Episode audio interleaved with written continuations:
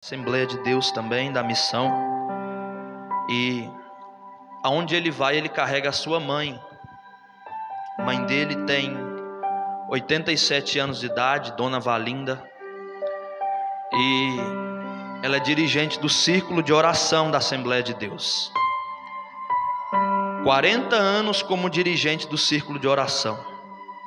E eu conversando com ela dentro do carro, ela me disse o seguinte: meu filho,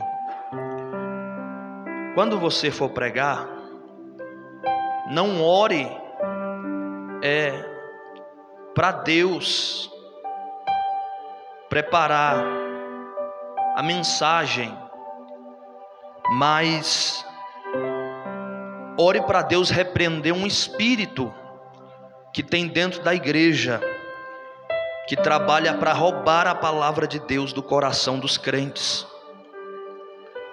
Você já percebeu que na hora do louvor você fica quieto, você presta atenção, mas na hora da palavra você anda, você conversa, você mexe no celular. Tudo rouba a sua atenção na hora da palavra de Deus. Porque a palavra de Deus, ela é o nosso alicerce. Em algum momento, aquilo que é pregado neste altar vai fazer a diferença na sua vida. E se em algum culto da sua história, você perdeu, deixou que o inimigo roubasse o que foi ministrado aqui de você, então pode ser o momento da sua queda, da sua ruína. Então preste bastante atenção. Desliga o celular, não conversa com ninguém e preste atenção na palavra de Deus. Amém? Evangelho segundo escreveu São Lucas, capítulo de número 16, versículo de número 19. O Senhor colocou no meu coração essa palavra, uma palavra simples, objetiva e bem rápida, mas que o Senhor ministrou ao meu coração esta tarde, amém?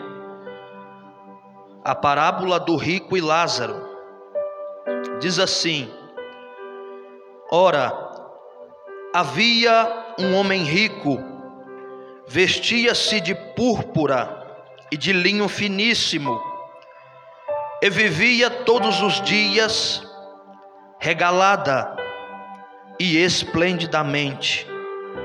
Havia também um certo mendigo chamado Lázaro, que jagia cheio de chagas à porta daquele e desejava alimentar-se com as migalhas que caíam da mesa do rico, e os próprios cães vinham lamber-lhes as chagas. E aconteceu que o mendigo morreu e foi levado pelos anjos para o seio de Abraão. E morreu também o rico e foi sepultado. E no Hades ergueu os olhos estando em tormento, e viu ao longe Abraão e Lázaro no seu seio. E clamando disse: Abraão, meu pai, tem misericórdia de mim, e manda a Lázaro que molhe a água a ponta do seu dedo e me refresque a língua porque estou atormentado nesta chama.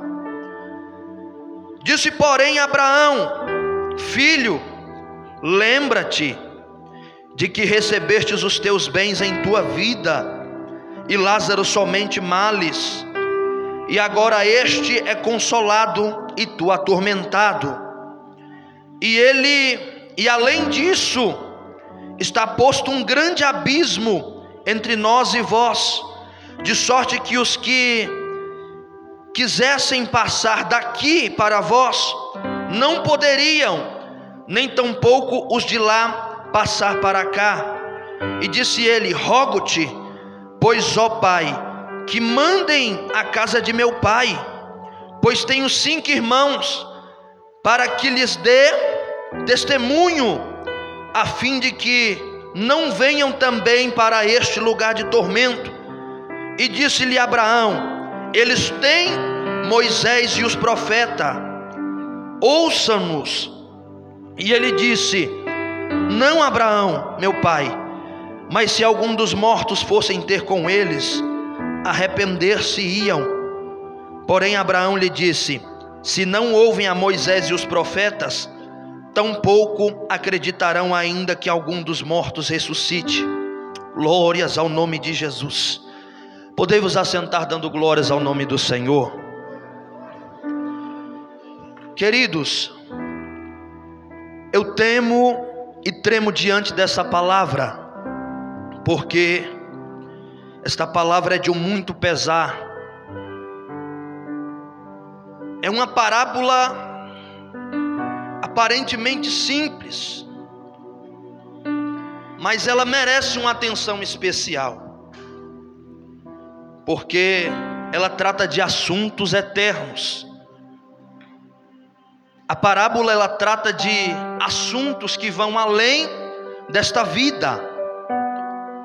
Nas outras parábolas do Evangelho de Lucas, a gente faz uma observação de que Jesus ele fala do arrependimento, ainda em vida, da oportunidade que é dada a um pecador de se arrepender. Por exemplo, o Evangelho de Lucas, capítulo 15, versículo 8, quando Jesus traz a parábola da mulher que perdeu uma dracma, tendo dez, e no último versículo da parábola ele diz que ainda assim a festa no céu, por um pecador que se arrepende. Aqui Jesus está falando que aquilo que é praticado ainda em vida, e o pecador que percebe o seu mal e se converte, se arrepende do seu pecado, estando ainda ele vivo, é, tendo assim o direito de herdar a vida eterna. Jesus fala que há uma festa diante dos anjos de Deus por isso. Então, ele está falando da oportunidade que nós temos de se arrepender antes da nossa morte, antes do arrebatamento, antes que Jesus leve a sua igreja.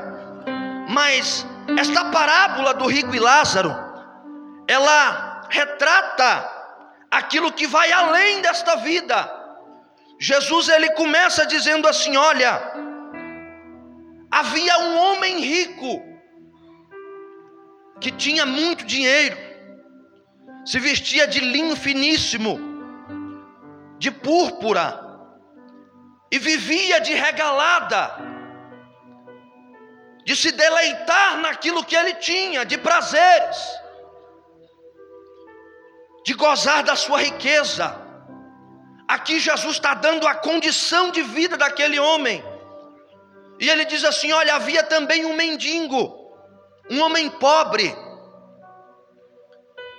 que estava à porta daquele homem.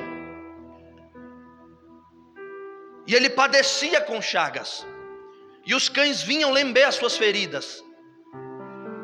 E Jesus relata que os dois vieram a óbito. Lázaro morreu e o rico morreu. Porque a morte ela vem para todos. A Bíblia diz que está fadada ao homem morrer uma vez. E assim segue-se o juízo de Deus. Porque esta parábola é um pouco intrigante. Porque quando se trata de um assunto que traz à nossa memória que depois desta vida depois de passarmos por esta vida, nós teremos que prestar conta com Deus. O assunto fica um pouco mais chato, fica um pouco mais não atraente, porque coisa boa é eu ministrar para você que Jesus vai descer aqui hoje e vai te entregar uma chave de um carro, ou que ele vai aumentar o seu patrimônio ou que ele vai te enriquecer mais. Mas outra coisa é eu dizer para você que Jesus está dizendo aqui que você vai enfrentar uma morte. E que depois desta morte você pode enfrentar uma realidade totalmente distinta daquilo que você imagina ou daquilo que você acredita. Uma coisa é você viver acreditando que a sua conduta vai te levar a um lugar de paz, de alegria. E depois da sua morte, você perceber que a sua conduta vai te levar ao inferno, a um lugar de tormento. E outra coisa é eu dizer para você que a sua conduta aqui vai te levar a um lugar de paz, a um lugar que Deus preparou para você, a um lugar que Deus estabeleceu para você, que viver uma vida de santidade com Deus, que viver uma vida tendo um relacionamento com Deus, que viver uma vida guiada pela palavra de Deus. Para muitos essa mensagem é de alegria. Para muitos essa mensagem é de tristeza. Porque ninguém gosta de ser confrontado. Coisa dura é quando nós somos confrontados com os nossos erros, quando nós temos que fazer uma reflexão, olhar para dentro de nós e perceber que aquilo que nós estamos fazendo está errado. Aí Jesus continua dizendo: Olha, Lázaro morreu.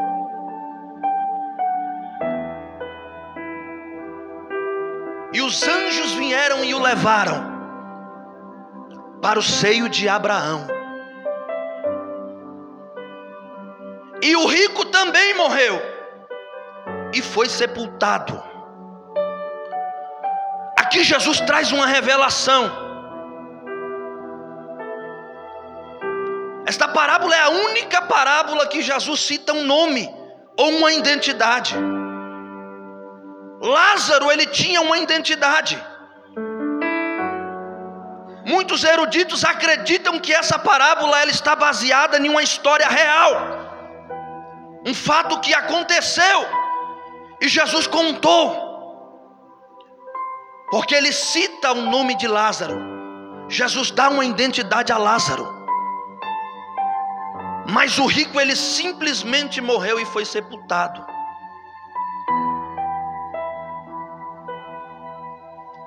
E no Hades ele ergueu os seus olhos. Quando ele é sepultado e é levado ao Hades, ele percebe que está no inferno.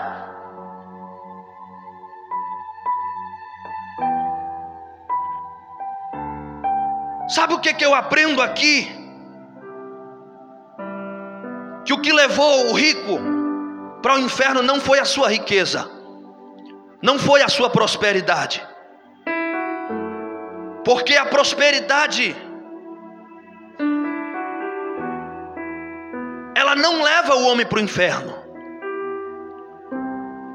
Mas o que você faz da sua riqueza, sim. O que você faz daquilo que Jesus te dá, sim.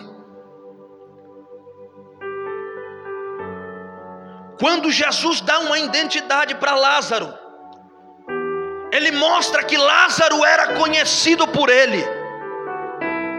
Mas quando Jesus apenas diz que o rico morreu, Jesus revela o quão distante ele estava daquele homem. Porque título é diferente de uma identidade.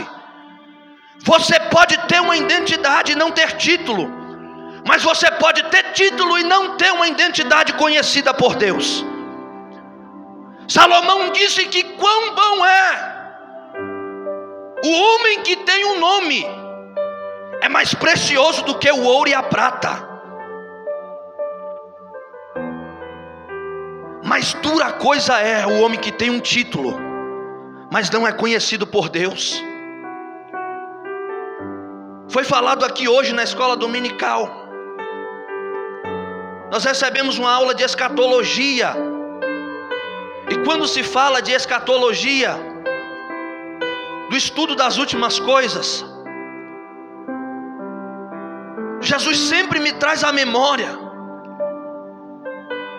que naquele dia, diante do juízo de Deus,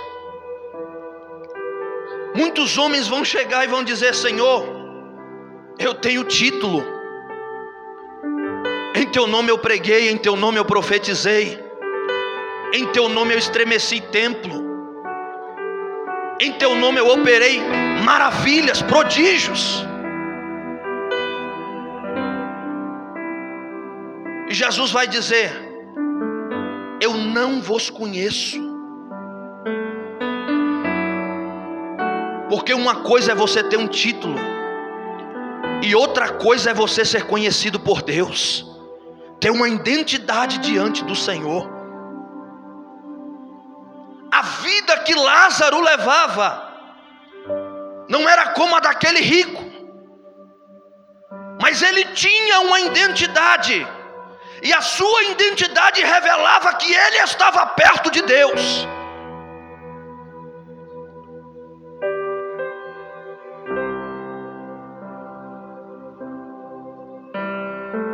O seu título não vai te levar para o céu. O cargo que você exerce dentro da igreja não vai te salvar. Nós também aprendemos aqui hoje, eu achei muito interessante. Salmo 68, versículo 18: que até para os rebeldes Deus dá dons. Isso me intrigou bastante, porque muitas das vezes nós falamos e contendemos com Deus, dizemos: Senhor, mas Fulano prega tão bem, Fulano é tão usado pelo Senhor. Ah, mas Fulano é assim, assim.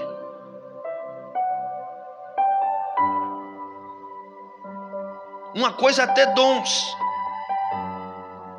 outra coisa é ter vida com Deus. O seu dom também não vai te levar para o céu. O dom ele é dado sem arrependimento. Você pode louvar, você pode cantar, você pode pregar, você pode pular. Mas isso também não vai te dar uma carta de salvação. A única coisa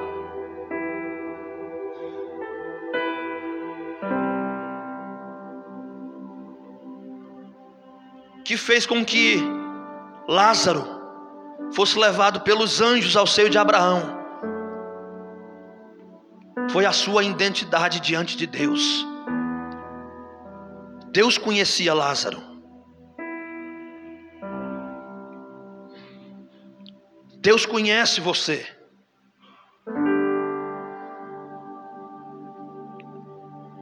A Bíblia vai dizer que quando ele chega no Hades, ele ergue a sua voz. E ele diz assim: Pai Abraão, diga a Lázaro que molhe a ponta dos seus dedos na água, para que eu refresque a minha língua. Quando ele diz Pai Abraão, ele está revelando a sua identidade judaica,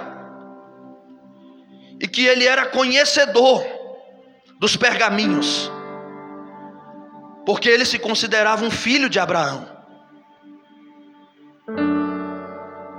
Ele estava revelando que ele foi ensinado, doutrinado com toda a lei. Mas ele fez totalmente o oposto daquilo que lhe foi ensinado. Dura coisa é viver como cristão, como crente, levar o título de pastor, de missionário, de evangelista, de obreiro, de levita.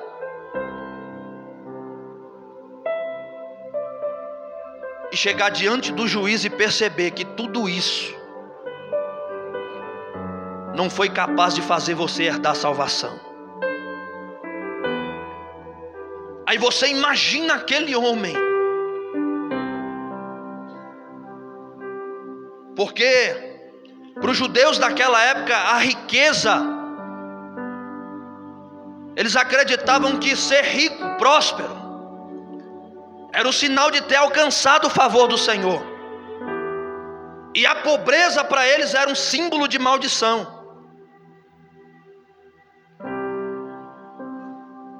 Então eles acreditavam que o fato de ser rico, eles estavam agradando a Deus, assim como toda a lei.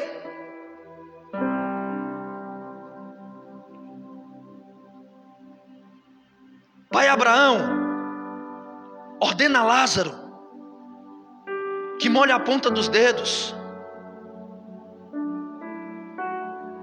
Aí a Bíblia vai dizer que Abraão grita lá de cima e diz: Olha, existe um abismo que separa.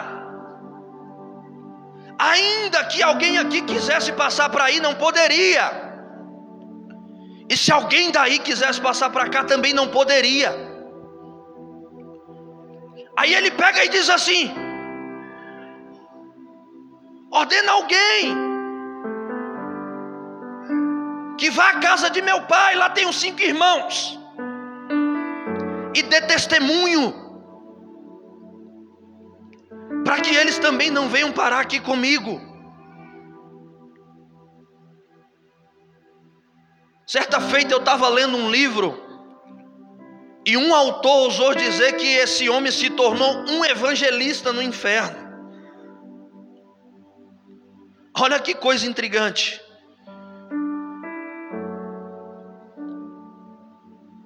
Quando ele chegou no inferno, ele tomou a sua consciência de que tudo que ele praticou durante a sua vida foi errada. E ele tinha total ciência daquilo que tinha levado ele para o inferno. E ele almejou pregar para a sua família. Já imaginou? Imagina aí, irmãos.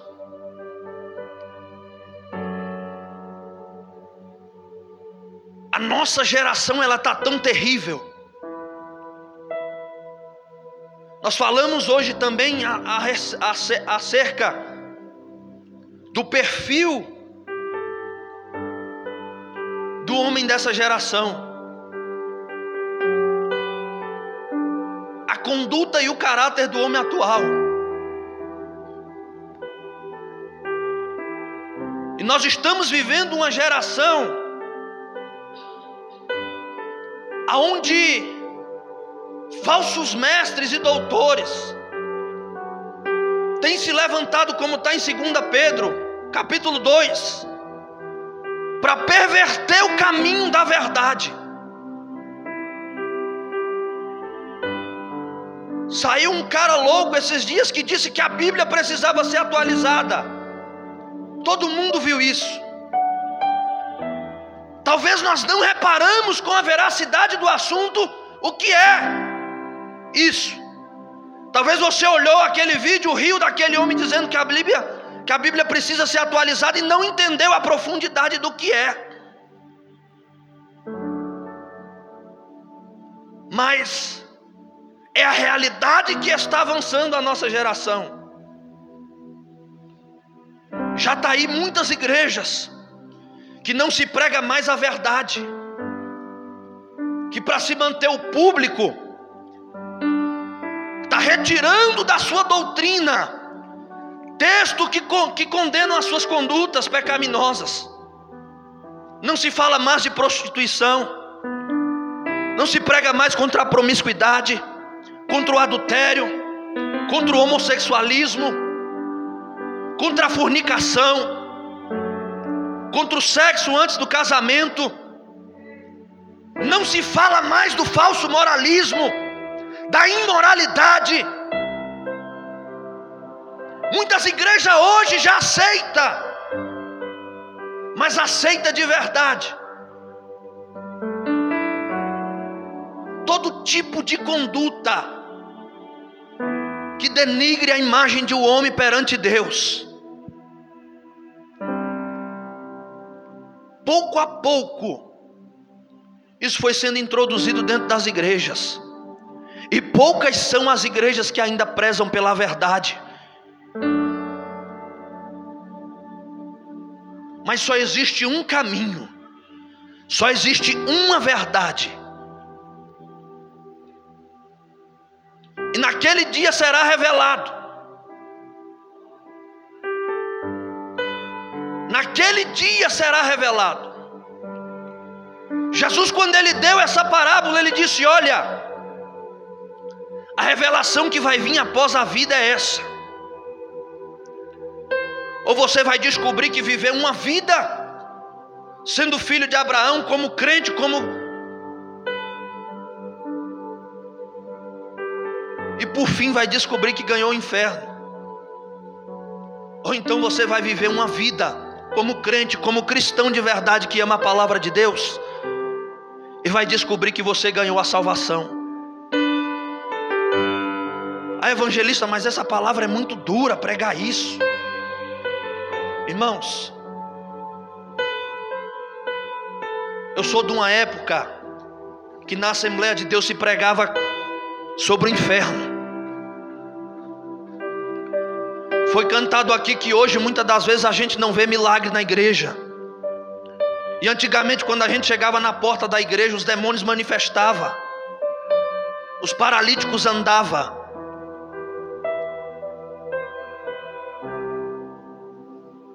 Antigamente a palavra de Deus ela era pregada. Antigamente os crentes de antigamente eles tinham caráter. Os crentes de antigamente eles viviam uma, uma vida de santidade. Se você perguntar para metade das pessoas hoje que vem à igreja, irmão, qual foi a última vez que você fez um jejum? Ou que você orou de madrugada?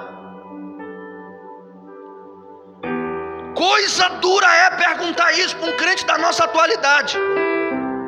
Porque hoje em dia tem muita gente que não sabe nem o que é dobrar os joelhos antes de dormir. Mas dorme com o celular na mão.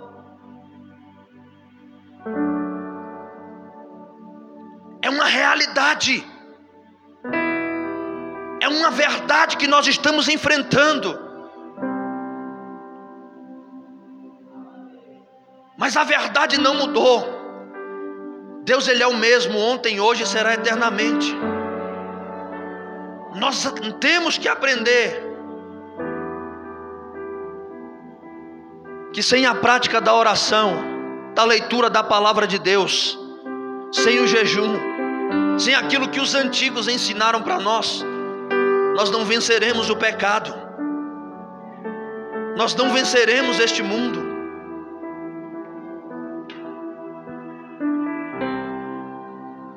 Ele almejou que, que Abraão enviasse alguém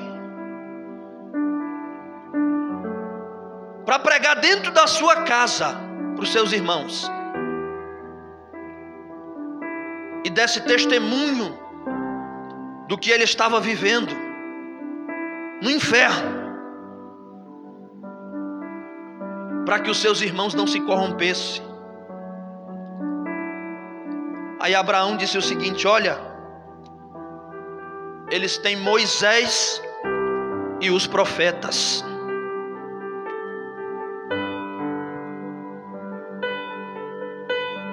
Jesus ele já ensinou o caminho. Sabe o porquê que muitas igrejas hoje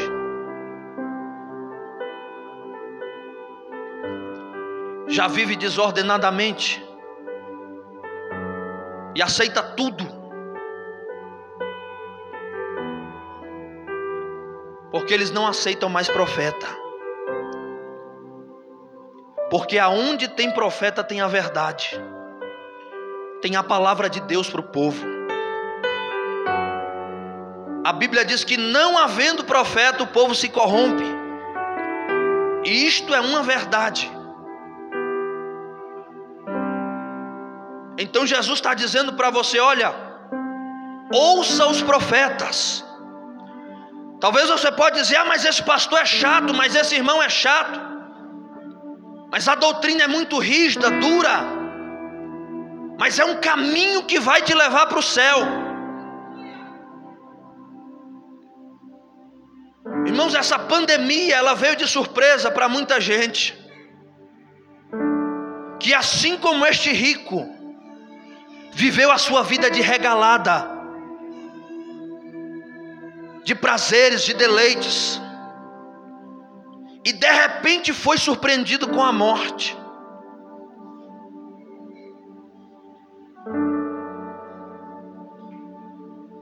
Você não sabe se você está vivo amanhã. Ah, pastor, irmão, evangelista está me gorando. Não. Eu não sei se eu estou vivo amanhã.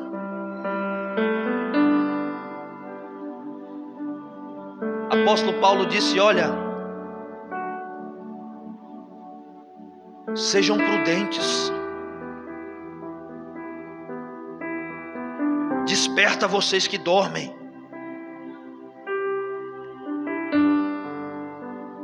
Desperta vocês que dormem.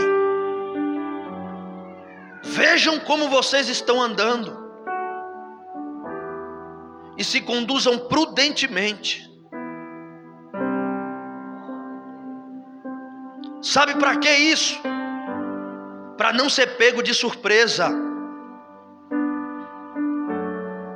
Para não ser pego repentinamente. O arrebatamento da igreja pode acontecer hoje. É duro, mas é consciente. E nós precisamos entender isso e viver com Cristo. Abrir o coração para a palavra de Deus. Aí ele disse: Senhor, Pai Abraão, mas eles não vão crer. Se um morto ressuscitar e for lá na minha casa, eles vão acreditar. Aí Abraão olha e diz: Se eles não ouvirem Moisés e os profetas, jamais acreditarão que os mortos ressuscitarão.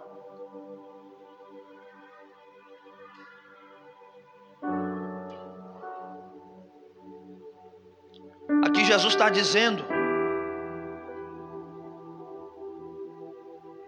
sobre a consciência que foi lapidada, que não arde mais, sobre o crente que não dá mais ouvido à palavra de Deus, que não preza mais pelos princípios que são ensinados. E que nem se um morto ressuscitasse para dizer que ele está errado, ele ia acreditar. Agora você imagina o tamanho do problema. Uma pessoa que a consciência dela foi lapidada de um jeito que nem se um morto ressuscitar e dizer para ele: Olha, você vai para o inferno. E ele não ser capaz de acreditar. Sabe o que é isso aqui? é a realidade que nós vamos viver nos últimos dias. Crentes que não prezam mais pela palavra de Deus, mas que têm as suas consciências lapidadas, que entram num culto como esse daqui e sai da mesma forma que entrou. E que se amanhã você perguntar para ele o que foi pregado, ele não lembra mais. Porque ele não sente mais nenhum encargo de consciência sobre os seus erros e sobre o seu pecado mas ele leva a sua vida como se nunca fosse morrer, e como se nunca fosse prestar conta com Deus. Mas uma realidade é que o inferno ele se encontra no fim de uma vida sem Deus. E isso é um fato. Se coloque de pé.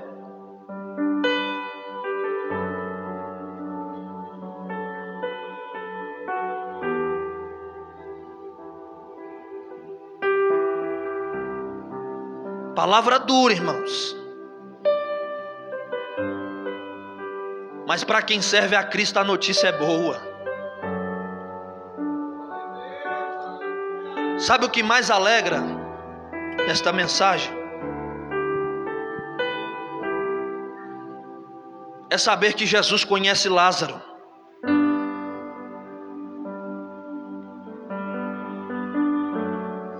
E que se você morrer hoje, o seu arrebatamento acontecer hoje,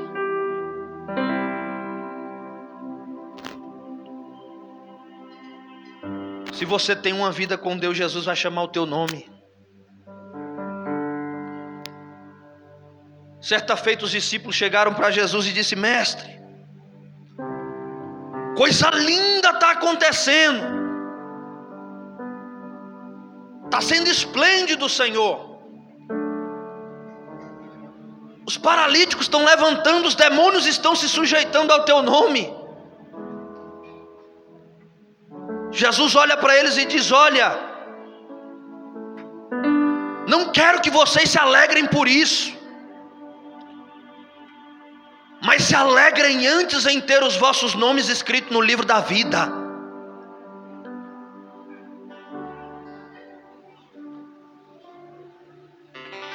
Então seja alegre.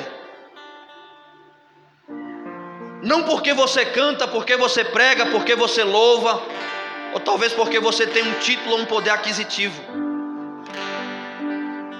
Mas seja alegre porque Deus conhece o teu nome. E isso é o que mais importa. Ainda que você não tenha títulos. Mas o que mais importa é Deus conhecer o teu nome. Feche os teus olhos. Senhor meu Deus e meu Pai, Deus de poder e glória. Jesus, graças te dou, Senhor, por esta palavra. Pai, maravilha, Senhor, louvar o teu nome, engrandecer o Senhor na beleza da tua santidade. Deus, graças nós te damos, Pai, porque o Senhor nos permitiu ouvir a tua voz, Senhor, e compartilhar da tua palavra. Pai, tem misericórdia de nós. Senhor, precisamos a cada dia, Pai, ouvir a tua palavra, Senhor, e ser praticante. Oh, Deus poderoso, tu és grande, Pai. Nos ensina, Senhor, em nome de Jesus o mundo caminha, Senhor, numa direção, mas nós que somos cristãos caminhamos numa direção totalmente oposta, Senhor, porque nós vivemos a tua palavra. Pai, assim como Daniel não se prostrou na Babilônia, Senhor, não, nós não nos prostramos, Senhor, diante daquilo que este mundo quer impor, Pai. Aleluia. Mas nós vivemos a tua palavra, Senhor, e acreditamos que o Senhor é o nosso Deus. E o Senhor que nos sonda, Senhor, aleluia, perdoa os nossos erros, os nossos pecados, Pai. Nos ensina a viver uma vida, Senhor, de conduta, Pai, ilibada, Senhor, diante da tua presença. Nos ensina a zelar pelo nosso nome, Senhor, e a ser cauteloso, Pai, pelo nosso testemunho. Oh, Deus poderoso, Deus maravilhoso, toma a tua igreja nas tuas mãos. Guarda o teu povo, Senhor, diante daquilo que nós estamos vivendo, Pai, da realidade deste mundo atual. Pai, em nome de Jesus, guarda os teus filhos, Senhor, no meio desta pandemia. Pai, todos os irmãos que são do grupo de risco e que não estão aqui nesse momento. Pai, que o Senhor zele pela alma e pela vida dos seus filhos. Senhor, em nome de Jesus. Pai, eu acredito que o Senhor é a cura e que o teu sangue tem o poder, Senhor, de libertar o pecador. Pai, em nome de Jesus, toma cada um dos teus filhos que está aqui essa noite, na autoridade que há no teu nome. Eu repreendo toda ação de demônios aqui essa noite, contra um crente, contra a família, Senhor, em nome de Jesus, contra a juventude, contra a adolescência. Nós damos ordem aos demônios essa noite, que sejam amarrados e repreendidos no nome de Jesus. Pai, se há uma enfermidade no corpo da igreja, Pai, no corpo físico ou no corpo espiritual, Senhor, que o teu sangue venha curar agora nesse momento e que o Senhor venha libertar os teus filhos, ó Pai, de todos os males e trazer a paz sobre os teus filhos, Senhor. Eu profetizo uma bênção toda especial em nome de Jesus e que ainda, Pai, que cesse este ano, os teus filhos serão surpreendidos, ó Deus, pelo poder da tua palavra, Pai. No nome de Jesus, ó Deus, nós abençoamos a nossa nação, ó Pai. O Brasil pertence ao Senhor, Deus. Nós acreditamos e cremos, Senhor, que os governantes dessa nação estão sobre o teu controle, Pai. No nome de Jesus, Pai, para a glória do teu santo nome, em nome de Jesus.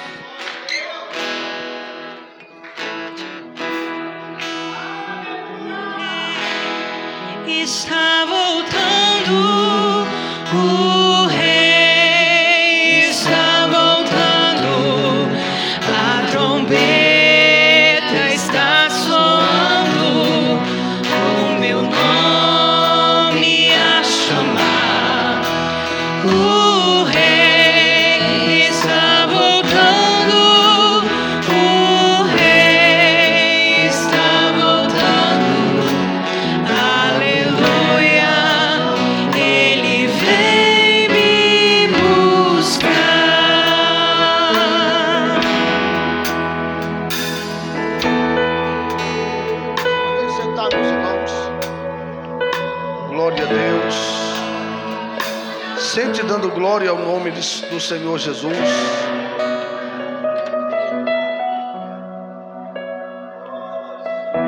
Meu Deus, que palavra muito forte é essa, irmãos? Meu Deus. Espero que todos os irmãos tenham prestado bastante atenção na mensagem, porque realmente foi uma palavra muito forte. Glória a Deus. Nós temos, eu pedi ao Júnior que deixasse 15 minutinhos para mim antes das nove, porque eu queria falar um pouco com os irmãos também. Eu ainda vou pregar nessa madrugada. Preguei hoje de manhã na escola bíblica e ontem à noite. Mas eu queria falar algo para os irmãos aqui antes de terminarmos o culto. Tivemos hoje o retorno da nossa escola bíblica dominical, foi uma bênção. Tivemos aqui 11 alunos só. Mas já é um bom começo. Mas uma igreja só se torna forte se o seu ministério de oração for forte e o seu ministério da palavra. Nossa escola vinha muito bem, depois da pandemia desandou, porque foi em todo lugar, está sendo assim. Eu iria retornar à escola bíblica só em janeiro, se fosse da vontade de Deus, sendo da vontade de Deus. Mas eu senti a necessidade de não parar de, de lecionar a escola dominical, porque eu acredito muito na importância da escola bíblica dominical. E eu quero falar com os irmãos. Você que mora aqui na cidade, eu, eu entendo. Os irmãos que moram mais longe, às vezes tem uma dificuldade maior para vir para a escola bíblica. E eu respeito isso e, e entendo as condições de cada um, mas é inevitável que alguém que mora na cidade, perto da igreja, não participe da escola dominical da igreja. É inaceitável que você que é pai tem coragem de não participar da escola dominical e deixar os seus filhos em casa dormindo até meio-dia no domingo. Você está sendo irresponsável com a alma e a educação espiritual da sua família e você poderá ser cobrado por Deus essa inadimplência. Amanhã depois que os teus filhos, Deus o livre guarde, estiver nas mãos do diabo agrilhoado na mão de Satanás no mundo, você não vai reclamar diante de Deus e dizer que Deus não te ama, que Deus não, que Deus não abençoou os seus filhos, que a sua casa não está debaixo da bênção de Deus. Você não vai poder alegar isto, porque eu não conheço, e eu nasci num lar cristão. Vai fazer 30 anos que eu estou em atividade ininterrupta na obra de Deus. E eu não conheci um crente forte que não participava de oração e de escola dominical.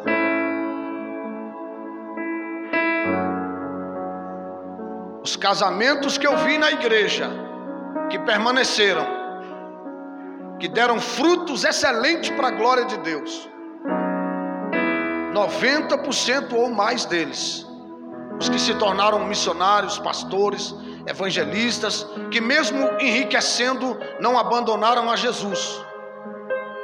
Foram os cristãos que foram ensinados na escola bíblica dominical.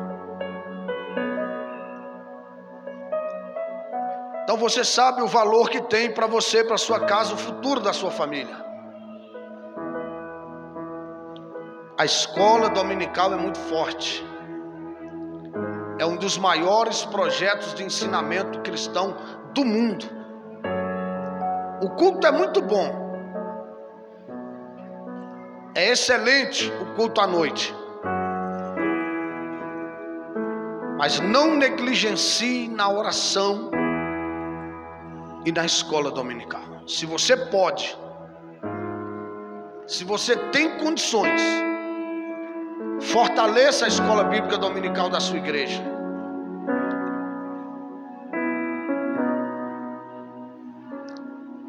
Não se sinta prejudicado por investir na escola bíblica dominical.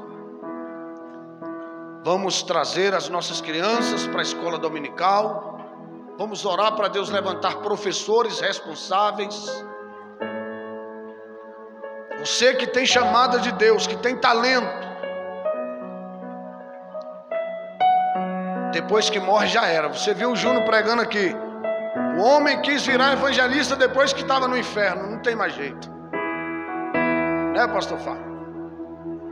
Querer virar evangelista ou pastor ou missionário ou diácono. Depois que já está lá no inferno, não tem mais jeito. E eu tenho um testemunho muito forte sobre esse negócio de inferno. Quando o Júnior estava pregando ali, eu me recordei. Eu estava num propósito de oração. E Deus é minha testemunha do que eu vou dizer aqui, irmãos. Eu não tenho coragem de mentir com essa Bíblia, nem, nem, nem sem ela. Imagine com ela na mão, em cima do púlpito. Eu não estou servindo a Deus para ir para o inferno. Eu quero, eu quero a minha salvação e a do máximo de pessoas que eu puder. Paulo diz: fazendo isso, salvará tanto a ti como os que te ouvem.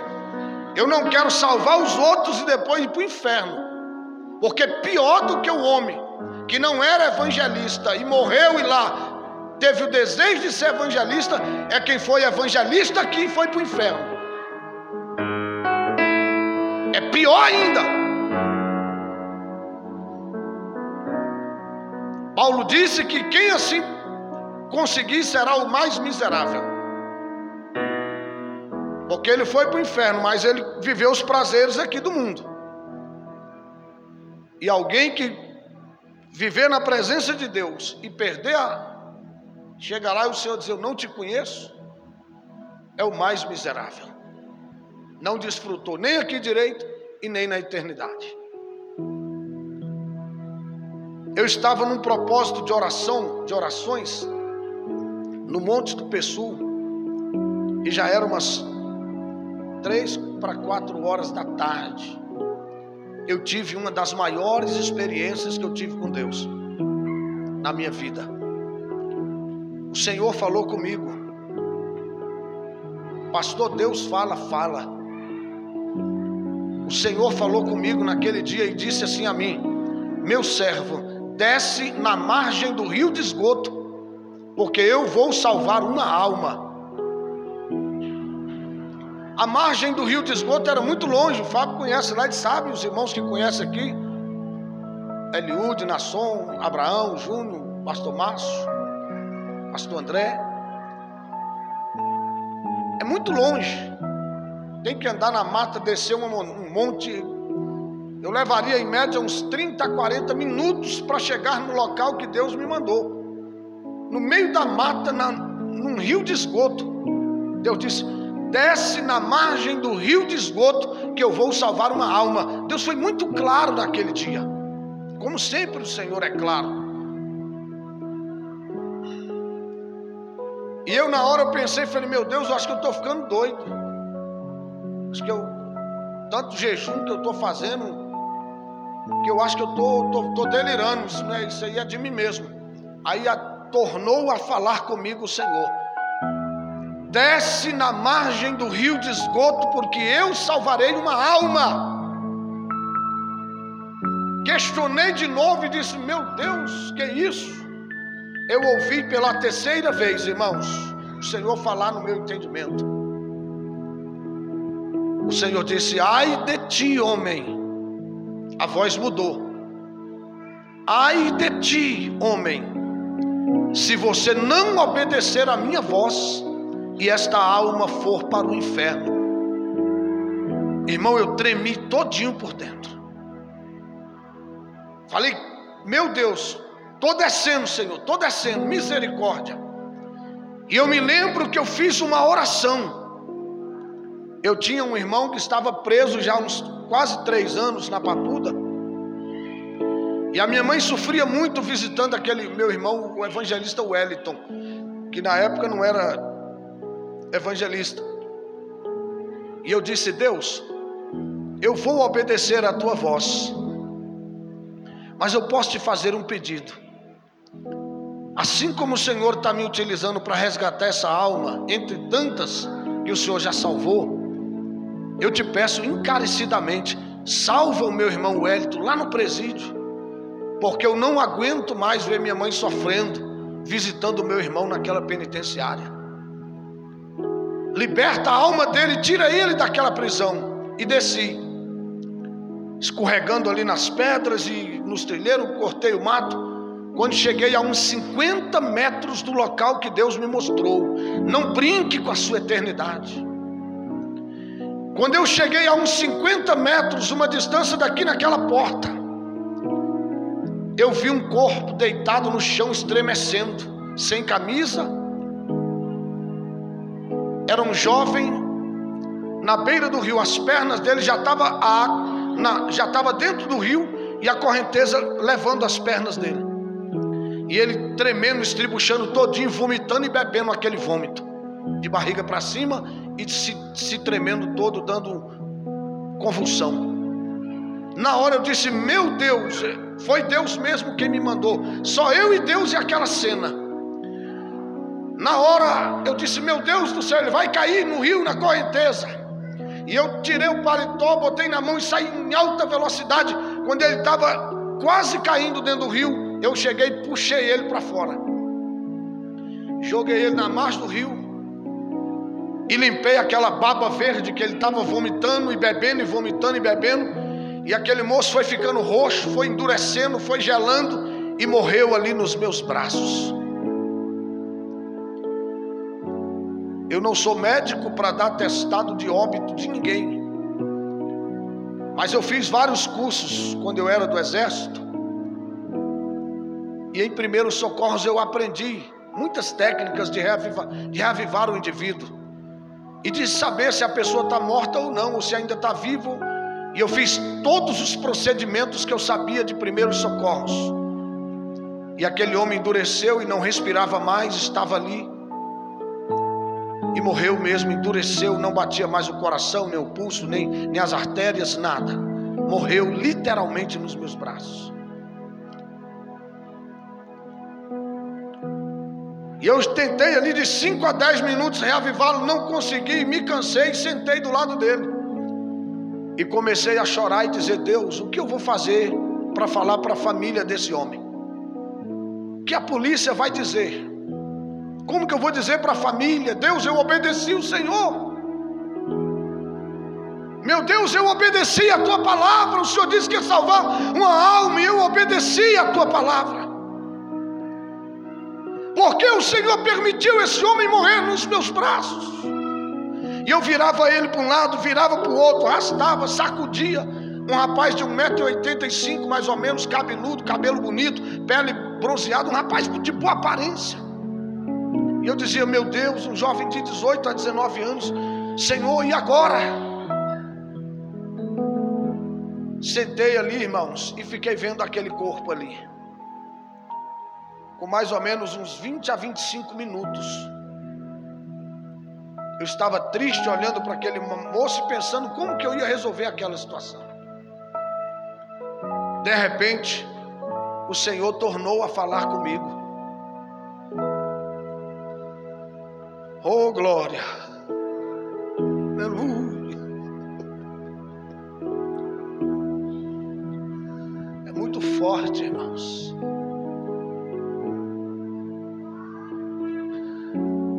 Senhor disse a mim: Não te hei dito que se tu creres, tu verás a glória de Deus.